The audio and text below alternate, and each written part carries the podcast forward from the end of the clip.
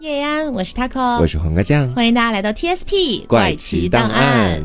好的，那么今天的话呢，我们会跟大家聊一下，就是中国古代啊，偏向这个化妆啊、美容啊 这样的一些历史。是对。然后大家不知道的是，其实有很多的我们非常熟悉的一些人，他们其实也化妆。对，包括一些男性。对，没错。那今天就一起来聊一下。嗯。那么讲到美容啊、化妆啊这样的东西哈，就是呃，我觉得大家印象比较深刻的，可能是《墨子》里面记载的一个故事啊。《墨子》里面说到。昔者楚灵王好事细腰，嗯啊，对吧？就是我们小时候读到过的楚王好细腰，宫中多饿死的那个故事啊。对，喜欢很瘦的那种腰。对，那么这个故事的主人公就是春秋时期楚国的一个国君，他叫做楚灵王。嗯，然后楚灵王呢，就是有一个比较特别的嗜好吧，他就是喜欢腰细的人。哦，哎，对。那当时呢，你说他喜欢腰细的吧，他这个后宫里的人腰细也就算了啊，但是他这个偏好实在是太强烈了，他希望百姓。也腰都比较细吗？那倒是没有，他就是单纯喜欢腰细的，不管怎么样，腰细就好。好，所以呢，当时这个朝廷里面的大臣们 啊，对，一个个都四五六十岁了，还得腰这么细，就觉得说，哎呀，这个楚灵王喜欢腰细的嘛，呃，那我们就讨好讨好他。于是呢，就每天只吃一顿饭。天哪！然后早上穿衣服的时候，还要整个人先憋气，然后收腹，就跟大家以前看到那种欧洲宫廷里面要穿那种束腰的那种感觉差不多。对，反正就是简单来讲，就是要先把腰带给狠狠的系住，然后扶着墙站起来，对，然后再去上朝。是。结果呢，就过了大概一年左右的时间，这些大臣们每一个都饿的就是面黄肌瘦啊，腰都特别细。对对对。那时间长了之后，整个宫里面的人都是这个样子啊，大家都一副营养不良的样子。更加频繁的也有人饿死。哦，还有大臣饿死的。对，天哪！楚王好细腰，宫中多饿死嘛，对吧？活得比百姓还不如，作为一个大臣。对，那这件事情呢，其实可以看作是中国历史上最著名的一场 减肥运动。对，而且这里的细腰，我们前面讲了嘛，它不仅仅是针对女性的细腰啊啊，因为楚王太喜欢细腰这个点了，所以连男性也要去讨好他。那么想一想，楚灵王为什么有这样子的一个爱好呢？嗯，我觉得可能就只能归功于他自己的审美上面了。对，对他可能不想看到朝中大臣们每个人都你知道大腹便便。对，所以呢，于是很多人就变成了一个牺牲品的感觉。哦，啊，那么据说呢，当时因为大臣对瘦的这个追求哈，还波及到了青铜礼器上面。嗯，当时就出现了束腰的鼎。嗯，哎，这样的一些文物啊，现在可能也能看到一些。鼎遭了什么罪啊？我的天哪，连个器物也得细腰。对，那后来呢？楚灵王还为了满足自己的一个私欲啊，嗯，也不顾大臣反对，也不顾百姓死活了，嗯，大兴土木。当时呢，派人建造了非常非常豪华的一个地方，叫做章华台，嗯，又叫做三修台。据说呢，这个地方你要走完一趟哈，从底下到最高处，中间要休息三次。我以为能瘦个十斤，走完了之后。可能这个就是为了大家来健身用的吧。后来呢，楚王又开始到处去找这个腰细的女子啊啊，拐到宫中来，也不能说拐吧，就招进宫中。对，皇上怎么能说拐呢？对，反正每天晚上宫殿里面就咿呀，对，非常的快乐。那也有不少的女子哈，为了说去讨好这个楚灵王，为了被招进宫中，哎，一直去这个控制饮食啊，节食减肥。对，后来也因为太过饥饿，丢掉了性命。天，所以张华台也因此后来被称为细腰宫。哦，嗯。这就是为什么我们前面说到那两句非常有名的诗嘛：“楚王好细腰，宫中多饿死。”嗯，对吧？你说大臣，我为了得到你的喜欢，我也要扶着墙再爬起来去上朝。对，那女子的话呢，没有办法呀，就更要瘦了呀。对，所以这个就是我们国家古代算是最隆重的一次跟这个容颜有关系的减肥运动了。是，而且其实不光是这个朝代啊，在各个朝代，我觉得说瘦都算是一种大家普遍的审美正确。嗯，就是我们可能现在人会有一些身材焦虑，会有一些容。貌焦虑，对，其实今天看完这些资料之后，我觉得古代的很多人也基本上都会有这种焦虑，对，而且我觉得像容貌焦虑这种东西啊，嗯，可以有一点点啦，但是你不能太夸张，是你就像我给大家讲个题外话，真的是夸张了，就前两天我们有一个听众来找我，跟我说他觉得他的私处。啊，不太的漂亮。OK，对他问我要不要去做一个整形手术，哇，我就觉得实在是没必要，你知道吗？对，我觉得像呃一个时代带来的一个审美正确，就比如说楚王好细腰这种事情，嗯，当下有很多人去怎么说呢？追逐这种审美，哎，追逐这种审美。不能怪你，因为时代确实就是这样子的。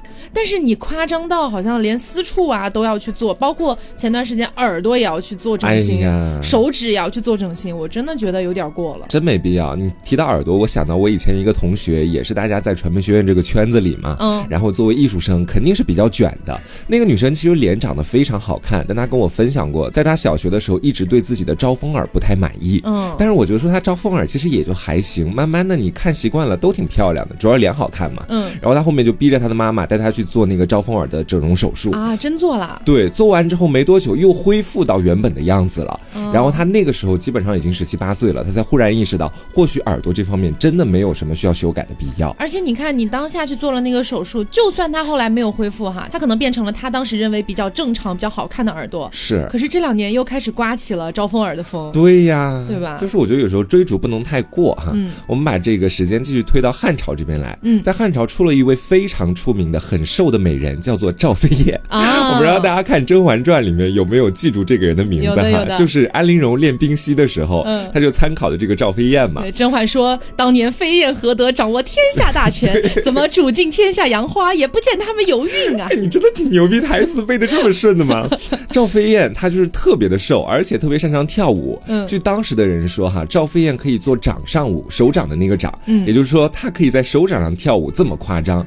当然，我们说实际上肯定一个人是不能在掌上跳舞嘛。这样的一种称号只是显示他非常的瘦。嗯啊，据说赵飞燕的腰呢也是特。特别的细，体重也特别轻，轻到什么地步哈？说有一天他在跳舞的时候，忽然刮来了一阵风，要不是身边的人拉他一把，他就被风吹走了。就是后面的时候，汉成帝就怕赵飞燕真的被风吹走了，还给他修了一个地方，叫做七宝避风台。这个地方呢，可能就是风比较少一些，就害怕他在跳舞的时候风把他吹走了。哎，但是我觉得那个掌上舞也不一定是没可能的哦。你像古代，我们假如说那些武侠小说是真的，嗯，万一以前真有点什么轻功之类的啊，加上他自己的体重特别轻，比如说身材特别娇小，嗯，能够瘦到一个，哎呀，五十斤会不会有点夸张？哦，我大致能明白是一个什么样的场景呢？可能就是他一只脚抬起来，另外一只脚踮起来，踮在手掌上面。有可能，或许这样的话才能够让一个人待在一个手掌上跳舞嘛。嗯。然后我们说赵飞燕，她除了身材苗条之外，皮肤也很好。据说是用了宫里面的一种宫廷秘方，叫做香积丸。不过大部分人知道这个香积丸，是因为它的另外一个名字，也是得益于《甄嬛传》这部剧哈，是安陵容吃的那个西鸡丸啊，塞肚脐眼里那个。对，这种药是用麝香、高丽参还有鹿茸等多种中药材去制作而成的。使用的方法就像前面他给我所说的那样，把它放到肚脐眼里，让它自己吸收就好了。据说吸收了这个吸鸡丸之后，就可以让人皮肤光滑细腻、容颜不老。但是有副作用啊，这《甄嬛传》里面也解释了，因为里面含有很重量的麝香，嗯，所以会让女人失去生育的能力。其实你知道，当时很多姐妹看到这个东西都说啊，还有这等好物，可以不生孩子，还能瘦，变美，大家都想要哈。哎，我我哥哥跟你讲，甚至很夸张哦，你到某宝去搜西鸡丸，是能搜出一些不良商家，他们挂着这个名号在卖东西。不过我们还得说一下，这个其实都是以前的坊间传闻，它真的有没有用？我觉得十之有八九应该是没用的。嗯。然后我们说这个赵飞燕除了使用西鸡丸之外，还吃仙人掌。据说呢，这个仙人掌吃了之后可以控制人的食欲，从而达到控制体重的一个效果。你通过赵飞燕，你就可以看出来了哈。其实，在古代，包括是在汉朝那边的时候。瘦也是一个经久不衰的审美要素，其实。然后我们再把时间推到魏晋时期，魏晋时期也是特别崇尚瘦的。其中有一个妇人呢，叫做石崇，她是出了名的好色，但是因为她非常有钱，所以她可以结识各种各样的美女，把她们都拐到自己的府里面去。嗯。然后可能是因为她见美女见的特别多了哈，她自己的审美就越来越畸形。畸形主要体现在哪些方面呢？就是在瘦上面，就是招来的美女一个比一个瘦，一个比一个瘦。据说啊，这石崇曾经把这个沉水香磨成粉，撒在了那个象牙床上面，让他府里面的那些女生都从上面走路。他的要求非常的变态，就是女生在那个粉上面走完之后，要求粉上是没有任何痕迹的。才能达到他的要求。如果达到这个要求，他就赏很多的东西，只能找女鬼了。对呀，然后如果没有达到要求，就会要求这个府里面的女性继续往下去瘦，不管你用什么方式。其实我觉得说他做这样的一件事情，就是想让他们继续瘦。对，根本就没有人能够达到走到粉上面然后不留痕迹，只是他想让府里面的女性去瘦的一个手段。也不一定，他万一想让那些女性练轻功呢？或者把他们都培养成女鬼，像小鬼这样子。然后再到南北朝时期，哈，这个时候呢也是以瘦为美。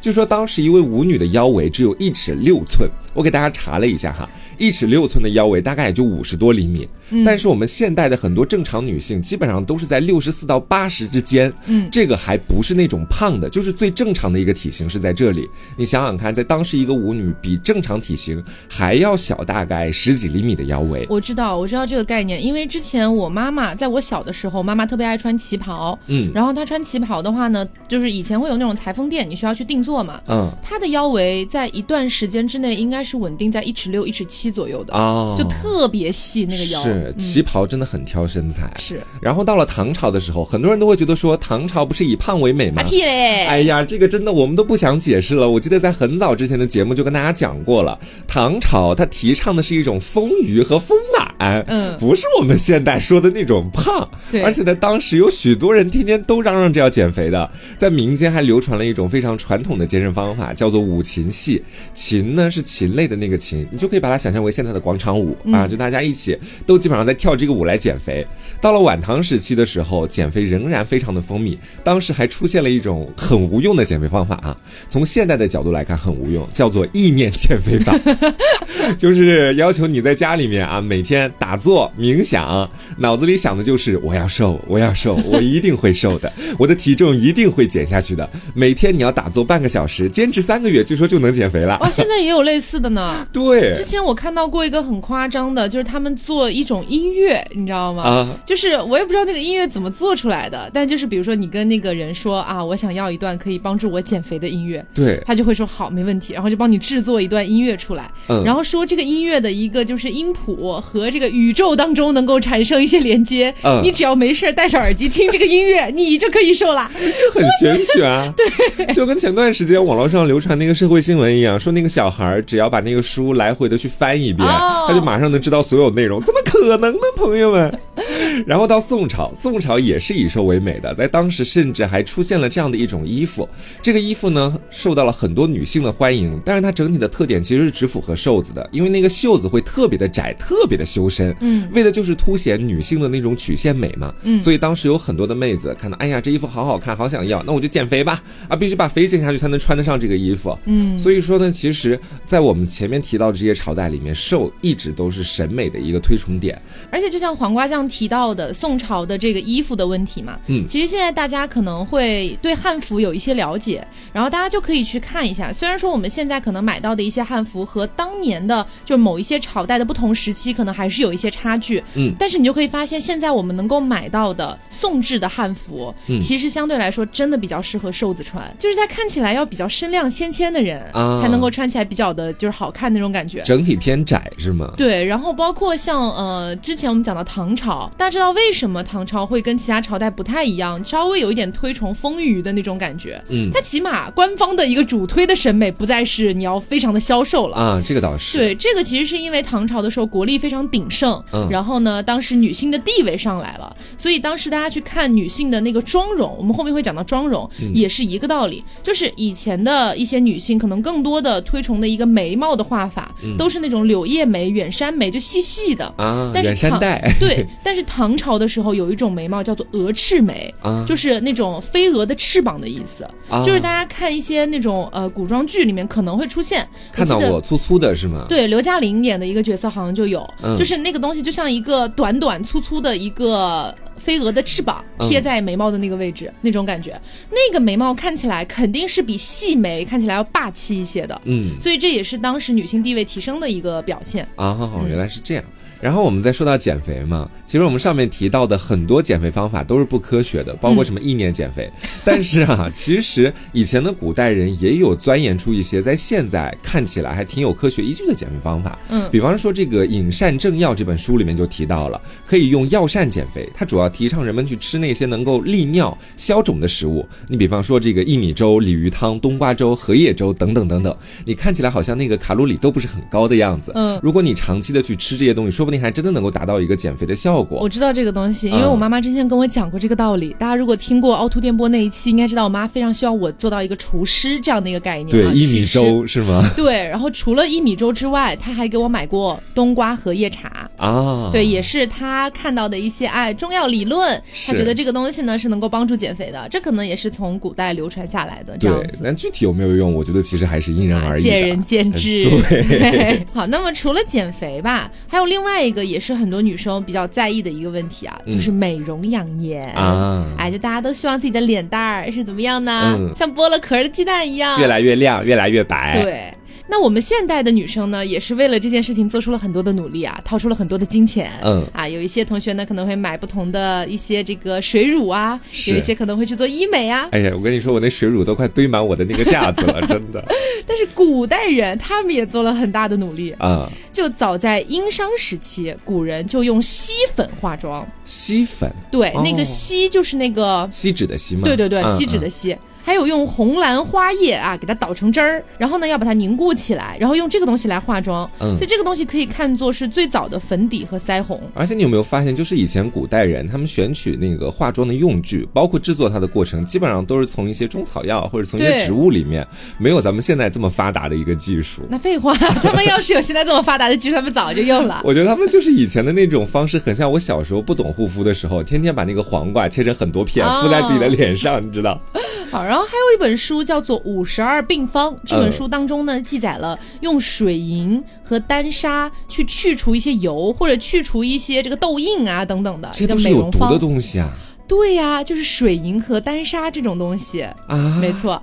而且呢，根据《博物志》记载，商纣王曾经找过人啊，去炼制铅粉和锡粉啊，其实就是那种可以铺在脸上的粉。然后呢，说这种粉美白效果非常惊人。其实像大家呃，我没有记错的话，之前有一期聊中世纪的时候跟大家聊到过，就以前中世纪的时候呢，有很多欧洲的女性，她们也会用类似的东西啊去抹在脸上，也是铅。对，因为那个时候大家觉得得了肺结核的人，他们会体现出一种就是面部发白，嗯，但是呢，整个人看起来就是非常的。那种仙气儿的感觉啊，于是呢，为了追求越来越白，他们也去用了类似的东西。殊不知是折寿的，其实没错。嗯，那在当时他们不知道嘛？那那战国时期呢，还有一本书叫做《神农本草经》，当中呢就记载了二十多种可以用来美容的中药，嗯，而且还有关于像跟你前面讲的一样的，也是食疗的啊，比如说。白瓜子令人悦泽，好颜色。哎，白瓜子啊，呃，白瓜子。对，然后还有桃花，也是令人好颜色。嗯，然后大枣、葡萄，九十轻身不老，就是说你吃了时间久了之后，身体会变轻，而且呢还不容易老，这样子。那到了魏晋时期，葛洪就在他的书中推荐了两种桃花美容方。嗯，一种呢是单纯的用桃花啊，你可能拿来泡水呀，或者捣来拿来吃啊，或者拿来敷啊什么的，可以细腰身。哎，那广告法不管管吗？这太奇怪。又回到了楚王好细腰。还有另外一种呢，是桃花搭配白瓜子、白羊皮，可以增白润肤。然后呢，还有一个东西叫做张贵妃面膏，我不知道是不是跟当年的张贵妃联名的。然后还有什么白羊皮伞、令面白如玉方等等的多种的美容方。我不知道大家对《甄嬛传》有没有印象啊？之前在《甄嬛传》里面也有提到一个东西叫做神仙玉女粉啊，我听说过，对吧？那个东西呢，好像是真实的，以前有记载的，也是一个拿来美容养颜的方子，这种感觉。然后唐朝也是一样的。当时宫里啊有很多的女性爱用一个东西，叫做唐宫银蝶粉。嗯，是把粒米粉用很多的香香的花啊，给它熏了之后变成的。嗯，啊，就是敷在脸上，可以让这个皮肤香嫩，还可以去皱纹儿。香嫩。对。那孙思邈呢，在他的千金方当中也收录了非常非常多的啊美容瘦身药方啊，比如说猪蹄姜，我，不知道。哎，猪蹄。哎。不不是，但是跟现在其实也有也有一些感觉的，对吧？大家都说猪蹄里面富含那个胶原蛋白，然后可以起到养皮肤的作用，但实际上好像没什么作用，是好像是个伪科学。对，然后呢，还有桃花酒等等的。哎，啊，那到了宋朝的时候呢，宋徽宗亲自主持编撰的一本书叫做《圣济总录》当中，嗯，有记载啊，是专门用来食疗的一个方子，叫做月颜爽治。比如说，里面提到了这个大枣粥、莲子粥、鹿角膏等等等等的东西，而且还有一本书叫做《太平盛会方》，当中也提到了很多都是用来美容然后减肥的一些方子。所以说哈，就是在很多的古籍里面，其实确实是有提到的。而且比较出名的还有一个东西是宋朝比较常用的，叫做七皮饮。七匹狼，七匹狼怎么说？这个是 啊，这个也是一个很有名的瘦身茶，是被宋朝的名医记录在《寄生方》当中的。嗯，说这种减肥饮品哈，据说能够做到一些消肿啊、利水、这个除湿啊这样的一个感觉。嗯，然后苏轼呢，曾经从民间得到了一张这个驻颜不老方啊，为此他还专门写了一首歌诀，并且记录在了《苏沈良方》当中。这个歌诀是怎么说的呢？一斤生姜半斤枣，二两白盐三两草，呃，丁香沉香各半两，四两茴香一处倒，煎也好，泡也好，修合此药胜如宝。变得跟个顺口溜似的。每日清晨饮一杯，一生容颜都不老。所以苏轼他的主职可能是写诗，副职是写广告。对，我也觉得很像写广告。对。然后呢，元、明、清这三个朝代哈，人们对美容养颜的事业呢，同样的都是孜孜不倦的这样在做的。嗯，那么贡献出了非常非常多的良方啊，除了前面我们说到的这个一斤生姜半斤枣，还有很多啊，比如说清朝的《时事秘录》当中记载了一款这个减肥的丹药，嗯，叫做活土两培丹。这个东西里面呢是有人参、白术、茯苓啊等等的各种各样的几十味的药物组成的。嗯，而且大家还有一个很熟知的人物啊，叫做慈禧太后啊。那慈禧太后呢，对美白的这个追求也是到达了一个登峰造极的一个程度的。嗯，而且他除了追求美白，他还追求美发。哎。就是希望自己的这个头发 怎么搞得跟现代人似的？但其实清朝的这个旗人对于自己的头发确实是很照顾的。嗯，我前段时间看了一个视频啊，是一个小伙儿啊，然后他是专门研究古代的一些这个发型啊、服装啊等等的。嗯，然后呢，他拍了那个视频是真实的，他去参考了古籍，然后还原出来的古人的一个旗头。嗯。非常非常复杂，而且那个头发感觉要真的是非常顺滑才可以做出来，因为他们要扎的很紧，好像是，对对对对对，而且还要用线，甚至要用线穿针引线给它编起来，这种感觉非常复杂。嗯，然后呢，慈禧太后啊，在《慈禧光绪一方选义》当中记载了这样的一段，说光绪三十一年七月初五日，嗯，老佛爷啊，就是慈禧太后。老佛爷香发散，发有油腻，勿用水洗，将要参上一臂即净，久用发落重生，至老不白。至老不白，对，就永远啊它就是乌黑发亮的，牛逼呀！另外呢，清朝时期的美容手段其实相对来说已经比较完善了。嗯，除了像中药、食疗这些东西之外，还有推拿、按摩、气功、针灸啊。气功、针灸，对，反正这些方法都是拿来美容养颜的。嗯，呃，那么上面的这些方子可能还算比较正常，但是接下来的呢，可能就有点奇怪啊。怎么说呢？虽然说我们知道用普通的他们的那种粉去涂脸是可以美白的，嗯，但是有一个弊端嘛，那就是容易脱妆，对吧？是。那怎么样可以做到不脱妆呢？不脱妆的方式就是使用铅粉嘛，就我们前面提提到的铅其实是一种重金属，带有毒性的。嗯，但是除了这个铅粉之外，有人为了美白，他们居然口服砒霜啊。对，就是把少量的砒霜混到这个食物里面，每天少量的服用。嗯，那么确实每天少量服用砒霜是可以让皮肤在短时间之内变得白净有光泽的。嗯，但是依赖性非常大，一旦停用，你的皮肤会比之前的状态要糟糕很多，而且长期服用下去，死亡是必然的一个事情。是肯定折寿啊，这个。对，我记得之前做中世纪的时候，好像他们也用过类似的法子。嗯，就是你可以看到这个历史上对女性的容颜。的一个需求啊，嗯，它是有点夸张了，就是到达了一个需要服用砒霜的程度。是的，是。而且其实我听你前面说完那一段，我忽然之间就反应过来了。嗯，我以前老是觉得在古代的时候，大家可能对容貌容颜啊没有那么那么在意。我现在不这么觉得了，我现在甚至会觉得在古代可能真的会有那种绝世大帅哥，嗯，然后就受到很多人的追捧的那种感觉，你知道吧？流量。对对对，就很类似于流量那种感觉。然后我接下来再跟大家讲一下，因为前面我们基本上说的都是女性的化妆嘛，对。那很多人可能就会觉得说，男性在古代应该要不然就是征战沙场，至少是不会碰化妆品什么的吧？就如果你这么想的话，那就大错特错，朋友们。古代男人化妆非常的精致，而且最早我记得以前比你还精致吗？可能暂时还没有我那么精致。就是我不知道大家记不记得哈，就是我们以前学过一篇课文嘛，叫做《邹忌讽齐王纳谏》里面，记得记得。对，这战国的邹忌就问自己的老婆了哈，说我孰与城北徐公美？意思就是我和城北的徐公比起来，谁更美丽呢？我记得我当时看到这句话的时候，其实说真的，我在想我最美丽。没有，我想的是标题不叫《邹忌讽齐王纳谏》吗？你怎么突然开始问自己老婆你到底美不美？其实古代的男人们一个个都挺臭美的。我国最早的这个化妆用具就是给男人用的。嗯，根据考古发现哈，古代的男人他们是有梳妆盒这个东西的。嗯，而且梳妆盒里面会装有铜镜啦、木梳啦、刮刀啦、脂粉盒啦，诸如此类的东西。嗯，这些整理容貌的工具可以说是一应俱全。而且呢，在汉代的男性墓当中，还发现了很多的化妆用具。曾经他们还流行在这个帽子上插上鲜艳的羽毛，脖子上会抹那种用米汁加铅做的粉，就类似于我们现在所说的对，类似于我们现在所说的粉底，只不过在以前叫粉缨。米汁前面我们说到这个米汁，它其实它就是米泔水，我们老家那边叫银汤，不知道你们知不知道？你之前有讲过这个对，具体是个什么东西？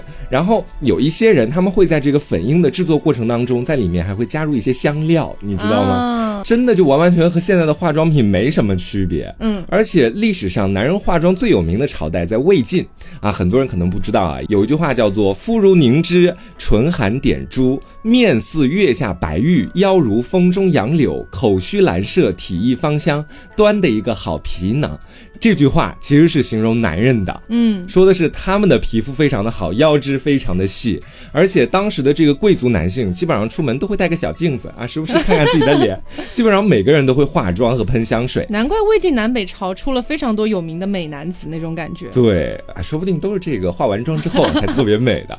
而且我们熟知的不少人物，其实他们都化妆，比方说曹操的儿子曹植，写《洛神赋》的那个，嗯啊，他跟朋友见面都得取水自弃敷粉。意思就是得化个妆才肯见人。嗯，据说曾经有一次让宾客等了他整整一个小时，他才姗姗来迟说：“啊，化完妆了，来一起聊聊事情吧。”可能就是这样的一种感觉。化一个小时比我平时化妆时间还要久。对，然后书法家王羲之 每次出门之前必定要化妆，而且他卧室里天天都会喷香水，甚至还会在嘴唇上面涂胭脂膏粉，就是类似于我们现在所说的口红。嗯，你有没有发现所有的这些文人墨客、书法大家忽然间都变得母龄？化了，你知道吗？而且这可能我不知道是相互作用还是有点助推的感觉。魏晋南北朝那个时候的南风是非常盛行的啊，嗯，所以说在当时的时候男性才会化妆，有可能是相互影响，也有可能是因果啊。这个可能就要再去参考更多的资料了。嗯，然后我们说唐朝的皇帝啊，他们就做的怎么说更过激一些，会带头给大臣发化妆品。比方说唐高宗啊、武则天，他们就会给大臣发这个洗头用的头膏、敷脸用的面膏、润唇膏。也叫口脂这些东西，让他们每次去参见皇帝的时候都能够用上这些。而且呢，这些东西啊，基本上都会有一些药物功能。所以说，你要说它完全没效果，那也是不对的啊。而且他们的包装基本上都非常的华丽，和现在一线大牌没什么两样。我感觉我看完了之后非常的吃惊哈。因为其实呃，我不知道大家了不了解，就是我们其实中国有一些偏古老一些的牌子，嗯啊，具体的牌子我就不提了，以防有打广告的嫌疑。嗯，但是就是一些那种老字。号的感觉，然后他们可能会出一些鸭蛋粉之类的东西，确实很好看。嗯，然后我曾经也心动过，其实蛮想买的。包括他们的那种就是胭脂哈，就比如说是可以用作腮红或者口红的，也是长得就是古色古香的一个小罐罐，上面你可能还要拿东西把它蘸取出来。嗯，但是后来我一想，我用现代的化妆品化妆，我都已经很嫌烦了，我就最终还是没有选择。还有哪些？对。而且呢，其实，在宫廷里面还有类似于带货的这种模式啊。就比方是说，以前太平公主她用过一款面膜，觉得效果特别好，就跟武则天就说：“妈，哎，这个面膜特别棒啊！我敷完之后脸色都好了很多。”然后武则天呢就把这个面膜的制作方法分享了出来。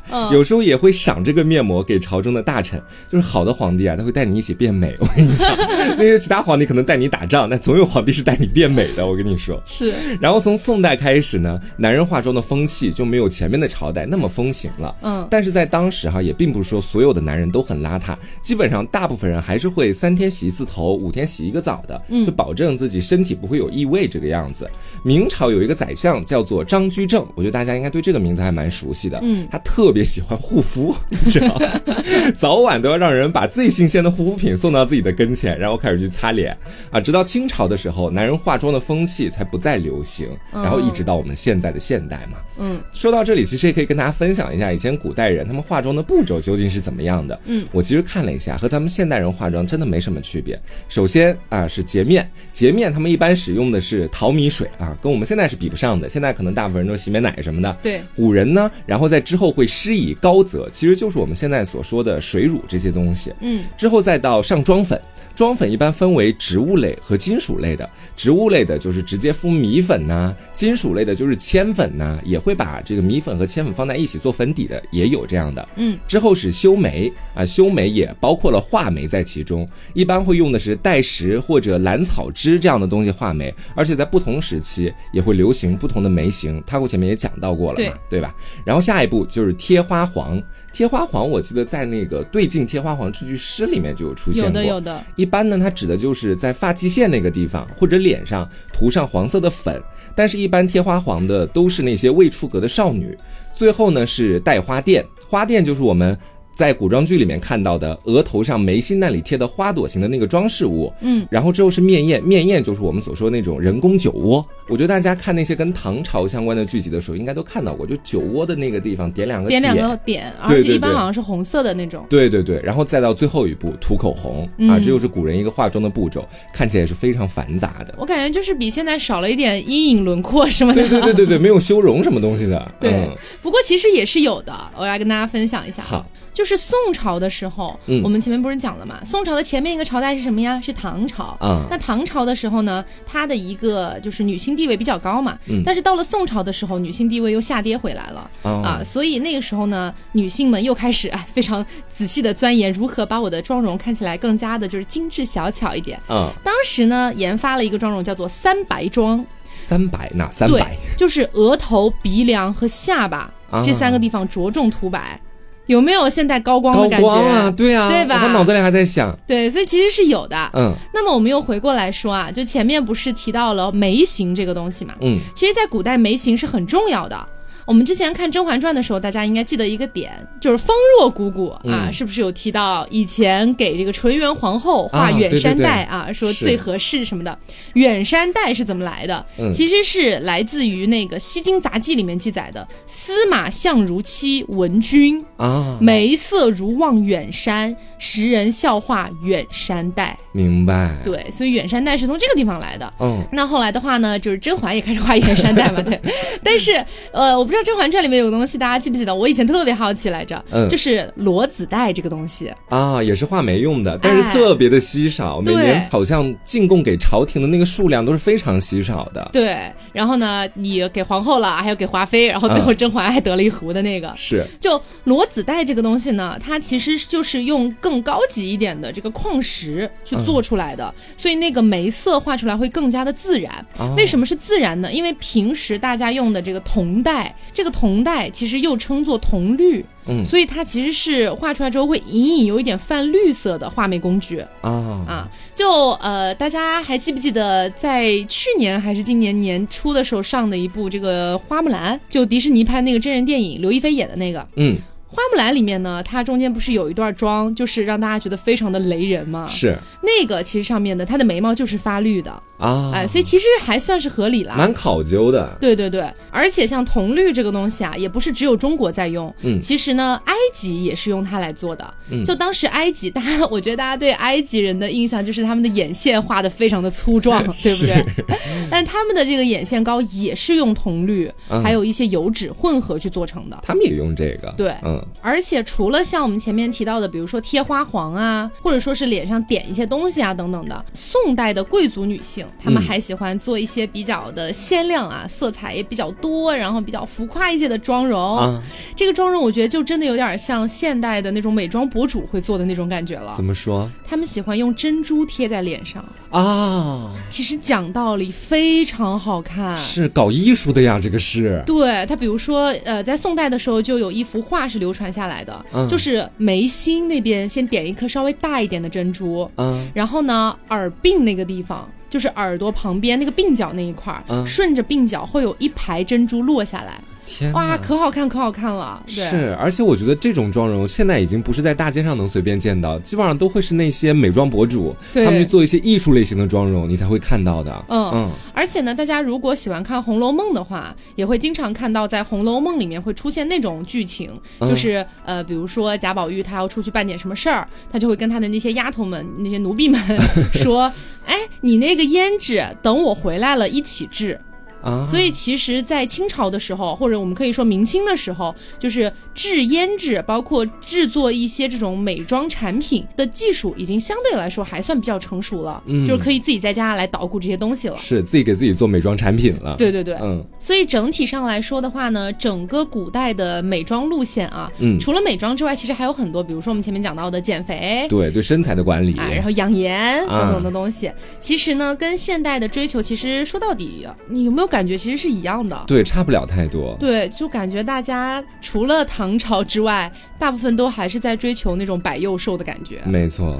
所以呢，我们之前一直跟大家讲过，就是取其精华，去其糟粕，对吧？对。我们也不能说这些东西都是糟粕，嗯。但是如果真的迫害到了不管是男性还是女性的身体健康的话，我觉得是肯定不好的。对，就过胖和过瘦，其实对身体都不是一件好事儿。就我觉得一个健康的身材管理是有必要的，但没必要把某种体型推到一个神坛。上面去，嗯嗯，你就像我们前面最开始讲到的。楚王好细腰，宫中多饿死，所以有很多人为了去迎合他的一个喜好，然后就把自己活活给饿死了。明明都不是在饥荒年代，嗯。然后呢，后来又出现了为了美白，在脸上去涂一些铅粉、重金属，嗯。然后呢，吃砒霜都是有毒的，对，就达到了这样的一个程度。其实那个时候的容貌焦虑，我觉得大家也能感受一下这种感觉。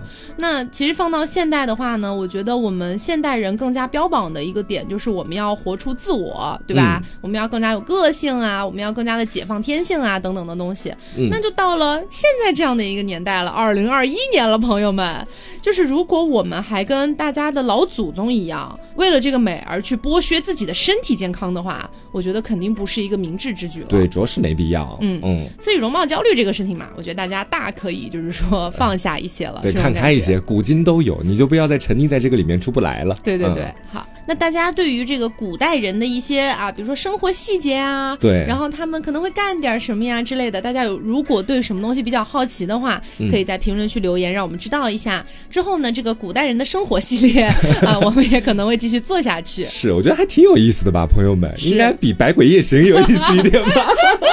因为我上一次看到有评论区有听众说《百鬼》是最无聊的一个系列，其实后面我自己也有小小的反思一下，我发现了哈，《百鬼》你们可能是听着。觉得还啊挺水的，或者挺简单的。嗯，但如果单论做资料来讲的话，百鬼的资料也不轻松。对，我做完上一期之后，我才突然发现了这个事情，就是可能以前我做凶杀案要准备资料的时间，拿来准备一期百鬼，两者是差不多的。因为我我是这样觉得的，我担心是不是有些人把百鬼跟阴阳师这个游戏绑定了啊？但其实实际上真的不是，我们讲的真的是就是百鬼夜行里面出现的日本的传统妖怪。嗯，然后可能就是有一部分人对于这个妖怪他并不感。感兴趣是，当然就是呃，我们其实本质上做百鬼的频率也不是很高的，对，就上一次应该是三月份还是四月份做的啦，已经隔很久了。对，然后我们偶尔会想要就是做一做百鬼这种感觉，嗯，然后呢，其实也有很多听众是喜欢的，所以我觉得就是保持一个低频率更新就可以了。对，这个也不用把它赶尽杀绝，朋友们。